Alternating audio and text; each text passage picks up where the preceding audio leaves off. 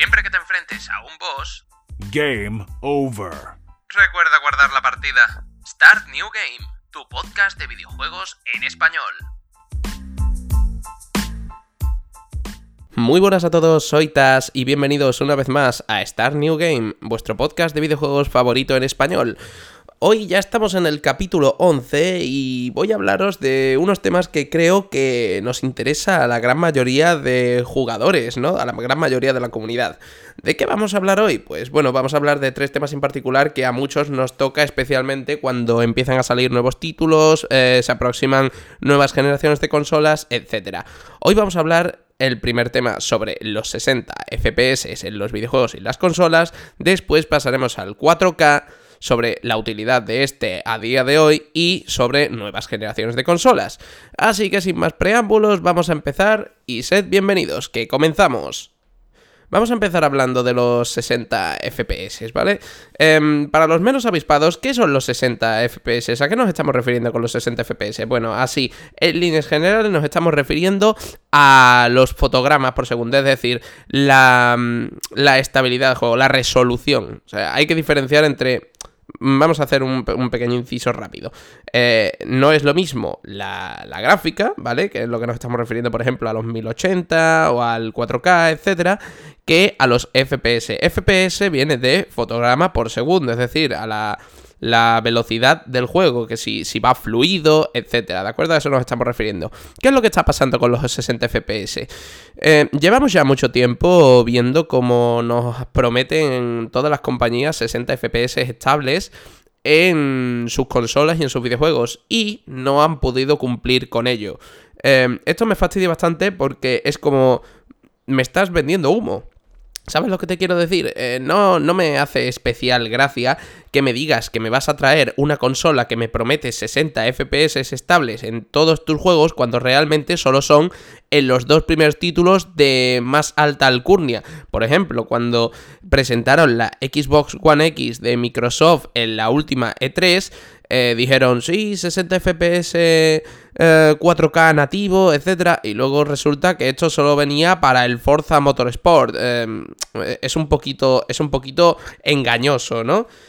Los 60 FPS a día de hoy no están garantizados en, en los videojuegos. Es cierto que gracias a que podemos construirnos un PC con distintos componentes, podemos asegurarnos esos 60 FPS. Pero claro, estamos hablando del PC. Si tú quieres 60 FPS, por ejemplo, eres usuario de PlayStation y quieres 60, FPS, te va a costar, eh, te, va a costar encontrar títulos que te proporcionen esta experiencia tan fluida a lo largo de todo el videojuego, porque, porque mantener 60 FPS estables eh, requiere de varias cosas. Si tienes que mover muchísimos elementos en pantalla, te digo yo ya que 60 FPS no vas a tener. A lo mejor puede que tengas 50, 45, 55, pero es muy difícil mantener 60 FPS a lo largo de todo el juego. Em, mm, ejemplos de esto, por ejemplo, podemos encontrarlo en Horizon Zero Dawn, que se acerca a los 60 FPS, pero no llega.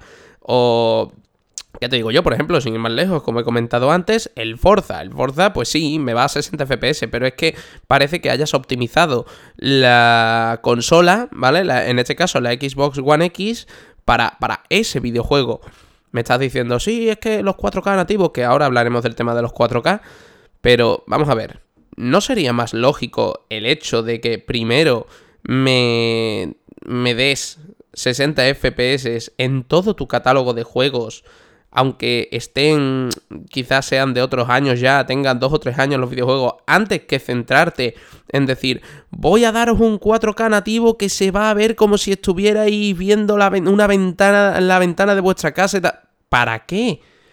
¿Para qué me vas a dar 4K si todavía ni siquiera están asentados los 60 FPS? No están asentados a día de hoy en, en los videojuegos. Y eso me molesta bastante porque mm, la gente se lo sigue tragando. Sigue tragándose el hecho de que creen que porque una empresa diga os prometemos 60 FPS, se los van a dar. El videojuego, por ejemplo, los videojuegos de la saga de Witcher. The Witcher 3 mm, es, es una bestia, es una bestia técnica que aunque le metieras la mejor tarjeta gráfica del mundo y el procesador más potente del mundo, no, les, no le vas a conseguir dar esos 60 FPS estables. ¿Y por qué? Pues no es porque eh, no tengas suficiente potencia, sino porque los videojuegos están mal optimizados. La mayoría de los juegos no están optimizados para dar esos 60 FPS estables para asegurarte una fluidez absoluta a la hora de jugar. Em, vi hace un tiempo, creo que fue hace por lo menos un año, una exposición en la que em, optimizaban videojuegos antiguos, videojuegos retro, para darles 60 FPS, como por ejemplo los el clásico Space Invaders, ¿no? que tú dices, bueno, es que eso no es difícil, no, no tiene apenas carga gráfica.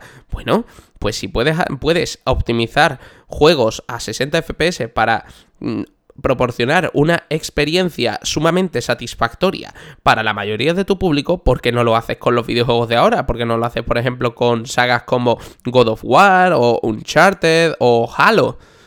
O videojuegos como Super Mario, la, saga Super, saga de Super Mario, estaría muy bien que pudiéramos tener esa experiencia de 60 FPS estables en todo momento para así asegurarnos de que vamos a disfrutar, que no vamos a tener ningún tipo de tirón, corte, que se puedan ver cosas raras. Que ha pasado, por ejemplo, con el videojuego este último que salió que tanto dio que hablar, el Anthem. Anthem, ¿qué ha pasado con Anthem? Bueno, pues Anthem básicamente se ha metido el tropiezo del año. Anthem, desde, desde BioWare, nos prometían que iba a ser una auténtica salvajada gráfica, un auténtico desfase, un despunte tecnológico, que iban, iba a ser la segunda venida de Cristo, y al final resulta que está súper mal hecho, recortado, ha salido con muchísimos bugs, eh, no puedes, a veces te quedas totalmente atrancado en una misión, mm, gente que lo ha devuelto a las pocas horas de jugarlo porque directamente em, empezaban una misión y a lo mejor no podían acceder a esa misión porque el juego no se lo permitía por algún bug misterioso o, o sencillamente cortes entre mm, de una transición de una escena a otra. Mm, coño, tanto que me prometías tú esas transiciones tan fluidas que se veían en los trailers, que luego se demostró posteriormente que eso, esas transiciones que se veían, por ejemplo, de tan bellas y tan hermosas de Anthem en el E3, se demostró posteriormente que no estaban siendo corridas por una Xbox One X, sino por un PC con dos tarjetas gráficas Nvidia GTX 1080 Ti. ¿Vale? Con dos tarjetas gráficas. O sea, imagínate el monstruo que necesitas para mover Anthem. Eso no lo puede, o sea, una bestia gráfica como esa no la puede mover una Xbox One X, ni aunque sacaras la Xbox One X2 ni una PlayStation 5. No puedes mover esa brutalidad de juego. Por eso, no te sale más rentable coger y decir, oye, vamos a bajar un poquito la calidad gráfica de nuestros juegos y vamos a asegurarnos de dar la mejor experiencia a nuestros usuarios, porque así puede que no estemos haciendo juegos que despunten en decir, wow, tío, parece que esté viendo una maldita película, qué bien, ha merecido la pena estos 70 euros, si, o, o 60, o los que sean. Pero si tú me, me ofreces un juego que me vas a asegurar que no voy a sufrir ningún tipo de corte, ningún tipo de mmm, percance a la hora de jugar, que va a ser todo fluido como la vida misma y voy a poder estar viéndolo eh, sin, sin problemas, entonces yo me gasto esos 60 o 70 euros en comprarte ese juego. Juegos, por ejemplo, imagínate, yo que sé, juegos tan, entre comillas, simples, podríamos decir, ¿no? Como, como eh, la, la saga Spiro, ¿vale? Con este último que salió, con el Spiro Reignited Trilogy o el Crash Bandicoot Insane Trilogy. Si tú me aseguras, me prometes que... Mm, bueno, me prometes no. Si tú me aseguras y yo veo que tú me das esos 60 FPS estables a lo largo de todo el juego, yo te lo compro. Yo me hago fiel cliente tuyo y me quedo ahí contigo para el resto de la vida olvídate de esos, de esos 4K y ofréceme una experiencia que me haga estar satisfecho con la compra que estoy realizando. Porque si lo que te preocupa primero es el 4K, antes que ofrecerme una buena experiencia, vas a ir de culo y vas a perder más usuarios que si vendieras menos juegos pero con mucha más calidad. Y esto lo vamos a enlazar ahora con el siguiente tema que os estaba comentando al principio, ¿no? Vamos a hablar ahora del tema de las resoluciones, ¿vale? Ya vamos a hablar de la gráfica, vamos a hablar del 4K. ¿Qué pasa con el 4K? Lo del 4K se ha salido de madre todas las empresas se quieren subir al carro del 4K, todas las compañías quieren ofrecer las pioneras en decir, ¡guau! Nuestros juegos van a 4K, qué desfase, qué maravilla, qué emoción, qué alboroto. Eh, ¿Me entiendes? No. Para empezar, ¿para qué me vas a ofrecer videojuegos en 4K si para sacarle todo ese jugo em, necesito un dispositivo acorde a esas resoluciones de, videojuegos. Y piensa también otra cosa. Tú, em, para sacar esos 4K, necesitas mínimo, mínimo, eh, una, o sea, una carga, una carga importante en el juego. ¿Me entiendes lo que quiero decir? Eso va a influir, obviamente, en el tamaño que va a ocupar en el disco. Con lo cual eh, vas a estar ocupando muchísimo espacio que podrías dedicárselo, por ejemplo, a meter contenido solo para hacer que se vea bonito. Para asegurarte de que, oh, mira qué bien se ve esos reflejos en el agua de ese riachuelo que se ve allí en la lejanía, es súper realista. ¿Para qué? ¿Realmente te merece la pena gastarte tanto tiempo y dinero en hacer que una brizna de hierba se vea como si la estuvieras viendo justo delante de tus ojos en lugar de decir, pues mira, ese tiempo que hemos invertido en hacer que esa que esas imágenes sean sumamente bellas, podríamos invertirlo, por ejemplo, en crear más contenido o en mejorar, como he dicho antes, la resolución de los juegos para asegurar esos 60 FPS estables. O si no me puedes asegurar los 60 FPS estables, por lo menos dejarlo lo más próximo a los 60 FPS. Más vale, ¿vale? Ya lo dice el dicho, más vale calidad que cantidad. Entonces es cuestión de prioridades. A día de hoy, un televisor 4K no es precisamente lo que se dice barato. Estamos hablando de más de más de 500 euros, por lo menos aquí en Europa. Estamos hablando de más de 500 euros y no todo el mundo se, puede... Y te estoy hablando de más, que sí, que puedes encontrar alguna oferta, que a lo mejor pues, puedes encontrarlo casualmente a 400, 500, pero por lo general, em, los televisores 4K suelen salirse bastante de la horquilla entre los 500 y los 1000 euros, con lo cual ya me dirás tú eh, que un jugador promedio que a lo mejor podría ser, ¿qué te digo yo? Un chaval de 18 años. Tú a un chaval de 18 años le vas a decir, oye, ¿quieres jugar a este juego a la máxima resolución? Gástate 800 pavos en un televisor para obtener la máxima calidad a la hora de jugar y que disfrutes de la experiencia como si fuera la vida misma. No, es un poco absurdo. No tiene sentido que me digas, te voy a ofrecer 4K nativo si no tengo un equipo eh, acorde a esa calidad, porque nunca vas a llegar a dar esa experiencia que pueden disfrutar solo una un sector de la población que tiene cierto poder adquisitivo mayor que la mayoría para poder eh, tener ese televisor o ese monitor que te permita ver en 4K o que esté muy cerca del 4K, ¿no? Por ejemplo, también está el 2K. Pues no, no, es un poco absurdo. Entonces, em, ¿cuál es la conclusión que yo saco en la referencia al 4K? En los 1080, los 1080, en lo que se refiere a los 1080p, ¿vale? De gráfica, sí están más asentados. Están más asentados porque ya llevamos mucho tiempo con eso. Pero es que ya están incluso hablando del 8K. ¿Para qué me vas a intentar a meterte ya en la tecnología del 8K cuando ni siquiera has asentado el 4K? El 4K todavía está en pañales. En pañales. No está al alcance de toda la población el 4K.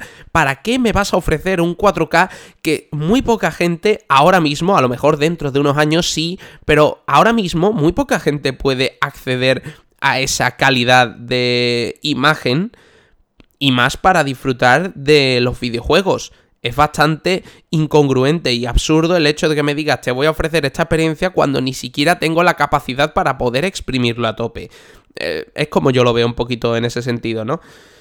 Mm, no, no, le veo lógica que te pongas a hablarme de 8K cuando ni siquiera tienes asentado el 4K y tampoco tienes asentado los 60 FPS para asegurarme la mejor experiencia posible en los videojuegos.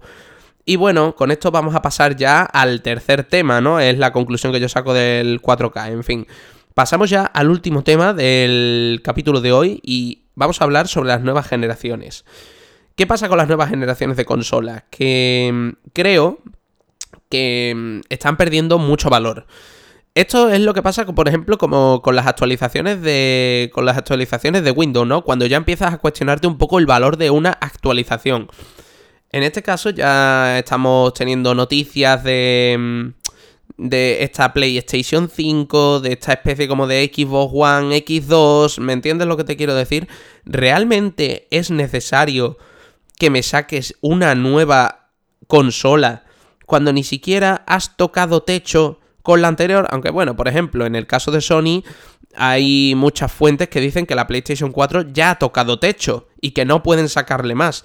Si esto fuera así, me parece un poco bastante triste, ¿no? Porque significa que no te has esforzado realmente en darle a tus jugadores lo que querían para decir, mirad chavales, esto es lo que tengo para vosotros y me he partido el lomo para daros lo mejor de lo mejor y que veáis que me preocupo por vosotros, que, que quiero que disfrutéis, pagadme, pero por una buena experiencia no sé, llámame loco, pero creo que es lo normal, ¿no? Ofrecer lo mejor que puedes dar.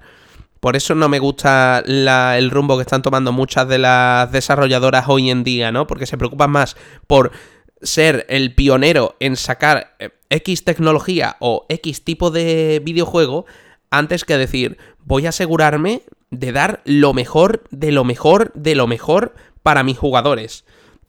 Esto podríamos achacarlo, por ejemplo, al, al Game Pass de, de Xbox, ¿no? En la casa de Microsoft, que fue un, fue un golpe importante sobre la mesa, ofreciendo un servicio como podría ser Netflix, pero enfocado a los videojuegos, con una retrocompatibilidad tan importante que incluso podías jugar con videojuegos de la primera generación de Xbox. Y eso es maravilloso porque había juegos muy buenos. Puedes jugar a los, más antiguos Halo que en, actualmente no podrías jugar en consolas de nueva generación. En este caso sí puedes jugarlo porque te permites ese te permites esa licencia de decir, pues mira, por 10 euros al mes en lugar de dejarme pues 60 o 70 euros en un juego de nueva generación que a lo mejor ni me llama la atención, pues yo prefiero jugar un clásico, pago mis 10 euritos al mes y me puedo descargar mi Halo, me puedo descargar los XCOM, me puedo descargar los que quiera y puedo jugarlos a rabiar sin, sin mayores dificultades. Esto esto es lo que me vengo a referir, ¿no? Es un poco eh, valorar si realmente ¿Hace falta una nueva generación de consolas? Yo pienso que no. Yo pienso que realmente no es necesaria una nueva generación de consolas. Siendo. poniéndonos un poco técnicos, y esto lo digo sin temor a equivocarme. Eh, la Xbox One X y la PlayStation 4 son lo que tendrían que haber sido respectivamente la Xbox One S y la PlayStation 3. No los considero un salto generacional que esté justificado como para decir vamos a sacar una nueva consola que ofrece una serie de características nuevas que no tenían las anteriores y vais a disfrutar de una experiencia multiplicada por X número de veces. No lo veo justificado. Lo veo más bien como unas revisiones em, con ciertas mejoras, que ahí está la gran diferencia. Unas mejoras importantes que hacen pues que sí, que la experiencia sea más satisfactoria, pero no veo una justificación para sacarme una nueva consola y que me claves 500 euros más y que a lo mejor, pues no, puede que no me des la misma, por, ponerte, ¿no? Como he dicho antes, la, la, retrocompatibilidad con juegos anteriores. Porque, por ejemplo, si yo tengo la Xbox One S y tengo, yo qué sé, el Halo, y ahora me dices al año siguiente, te voy a sacar una nueva Xbox, y digo, hostia, voy a comprármela pero ahora me la compro y digo voy a jugar al Halo y me dice, ups, no puedes jugar, es que esto es nueva generación, vaya, ¿qué ha pasado ahora? Eso es a lo que me refiero. No veo una justificación tan importante en esta generación de consolas como en la PlayStation 4 y la Xbox One X como para que me claves eso. Lo puedo entender desde el punto de vista empresarial, ¿no? Tienes que generar una serie de beneficios ofreciendo una serie de servicios y productos. Por ahí lo puedo entender. Pero pienso que eh, les falta un camino importante para recorrer a las empresas eh, viendo un poco más por la necesidad de sus comunidades y sus consumidores para afianzar esos, esos gastos. Es decir, si tú a mí me ofreces un producto que sabes que va a ser el mejor y que no va a tener un competidor y que me va a dar el mejor resultado posible, yo te lo voy a comprar. Y me voy a quedar contigo porque sé que me vas a ofrecer lo mejor de lo mejor. Pero otro puede venirme y decirme, mira, yo te ofrezco un producto similar que hace lo mismo pero por menos dinero. La mayoría de la gente va a decir, pues me voy al que cuesta menos dinero. Vale, pues a lo mejor llámame loco a mí. Pero si yo pruebo los dos productos y veo que el que me cuesta más me da un mejor resultado que el que cuesta menos, yo prefiero pagar un extra por algo que sé y tengo confirmado que va a ser mejor. Por eso no veo que estas consolas de esta generación sean necesarias. Y tampoco veo, por supuesto, necesario esta nueva generación con la PlayStation 5 y con la Xbox One X2 que la estoy llamando así provisionalmente porque no sé el nombre que va a tener. Pero no veo yo el hecho de que hagan falta. Porque si me. No sé, leí hace un tiempo, por ejemplo, creo que hablaban, no sé si eso está confirmado o no, ya me lo podréis decir vosotros en Twitter.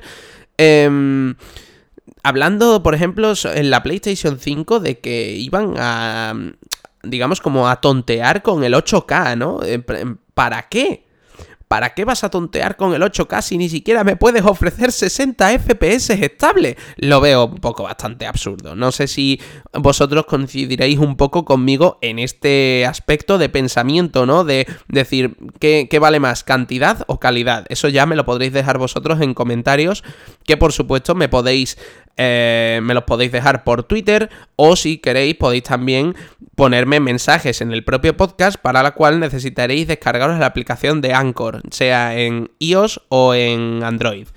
Os lo recuerdo así un poquito la publi de gratis por si acaso. Pero, en fin, no creo que sea necesario, creo que las empresas se están equivocando, la mayoría. Eh, por intentar subirse a la cresta de la ola de decir voy a sacar la mejor tecnología que puedo tener, ¿para qué vas a sacar la mejor tecnología si la que tengo ya no ni siquiera la has exprimido a tope para ofrecerme lo mejor que me puedes ofrecer? Esa es la conclusión que yo saco. Puede parecer una visión bastante pesimista, pero también piénsalo desde el punto de vista realista. ¿Para qué me voy a gastar a lo mejor 60, 70 euros más en algo que a lo mejor sé que no está eh, pulido del todo? Cuando tengo algo que he comprado ya hace un tiempo que me lo vas a terminar de pulir o que ya está terminado de pulir y puedo seguir sacándole jugo. Es un poco esa disyuntiva de tiro por lo nuevo y me pongo ya con lo último del mercado o exprimo lo que tengo que sé que es un valor seguro y me va a dar la mejor experiencia que me puede dar. Lo veo desde ese punto de vista. Me encantaría oír vuestros comentarios sobre este capítulo para que me digáis si coincidís con mis opiniones o diferís bastante. Me encantaría incluso entrevistaros a algunos de vosotros en algún momento si os gustaría entrar a este debate interesante que podríamos eh, abrir en otro capítulo de más. Y bueno, gente, esto es todo por hoy. Espero que hayáis disfrutado muchísimo escuchándome como yo hablando para vosotros. El capítulo siguiente intentaré publicarlo más o menos para principios de la semana que viene. Y bueno, antes de terminar, quería comentaros una pequeña noticia. En el capítulo anterior estuvimos hablando del tráiler de la película de Sonic. Bueno, pues esto solo quería hacer un pequeño apunte para los que seáis fans de la saga de Sega. Y es que, gracias a las enormes críticas que ha recibido el aspecto del, del erizo azul en ese tráiler ha llegado a oídos del director y han dicho que ya están trabajando en cambiar el aspecto de Sonic, con lo cual queda demostrado una vez más que si la comunidad hacemos la suficiente presión, podemos hacer que se mantengan los valores de lo que son nuestros amados videojuegos. Muchas gracias por todos los que me habéis estado escuchando y nos vemos en el próximo capítulo. Chao, chao.